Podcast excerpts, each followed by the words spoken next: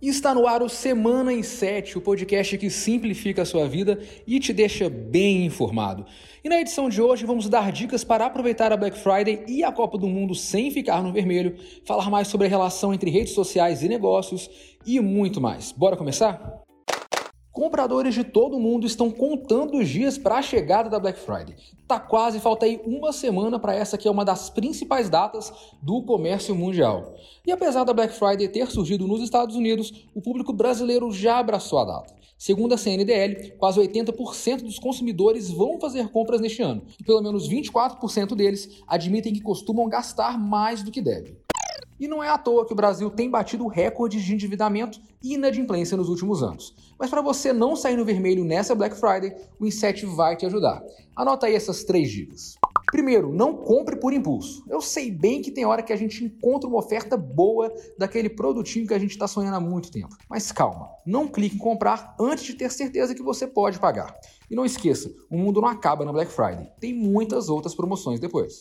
Segundo, fique atento com as falsas ofertas. Você sabe que muitas lojas vendem produtos pela metade do dobro na Black Friday. Então pesquise e compare preços antes de comprar. Existem muitos sites especializados em mapear preços. No Inset você encontra algumas opções. E por último, cuidado com o parcelamento. O cartão de crédito é aliado, mas também pode ser vilão se você não souber usar. Veja se a parcela cabe no seu orçamento e não faça vários parcelamentos para não comprometer sua renda mensal. Pronto, agora partiu compras. O que também está chegando é a Copa do Mundo. O torneio começa no domingo, dia 20, e o Brasil estreia na quinta, dia 24. E como Copa do Mundo é uma das maiores tradições brasileiras, já tem gente planejando o que fazer para acompanhar a seleção rumo ao Hexa. Mas os números não são muito bons. Dados da FGV mostram que os principais produtos comprados na época da Copa estão mais caros, incluindo a carne para o churrasco. Picanha, contra filé e linguiça subiram entre 4% e 6% nos últimos 12 meses. Refrigerante e água, então, pior, alta de 11%.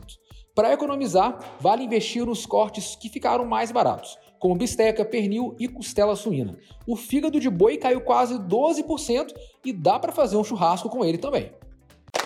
Praticamente todo mundo usa as redes sociais, mas afinal, para que servem elas? Postar fotos, manter contato com amigos, acompanhar pessoas famosas e, por que não, fazer negócios. Pequenas, médias e grandes empresas usam essas plataformas para impulsionar suas receitas, e os números mostram que isso faz todo sentido.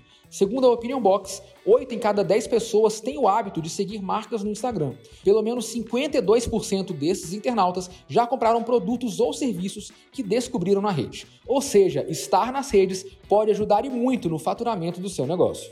E se a sua empresa quer crescer, não dá para ficar só no Insta não. É preciso estar presente em outras redes sociais. WhatsApp, Facebook, TikTok e, é claro, o Instagram são as redes queridinhas dos brasileiros. Mas é óbvio que a sua estratégia de divulgação vai depender de qual rede é mais frequentada pelo seu público. Não adianta investir em posts no Instagram se os seus clientes estão lá no LinkedIn. Para evitar esses problemas, estude o seu negócio e planeje suas ações.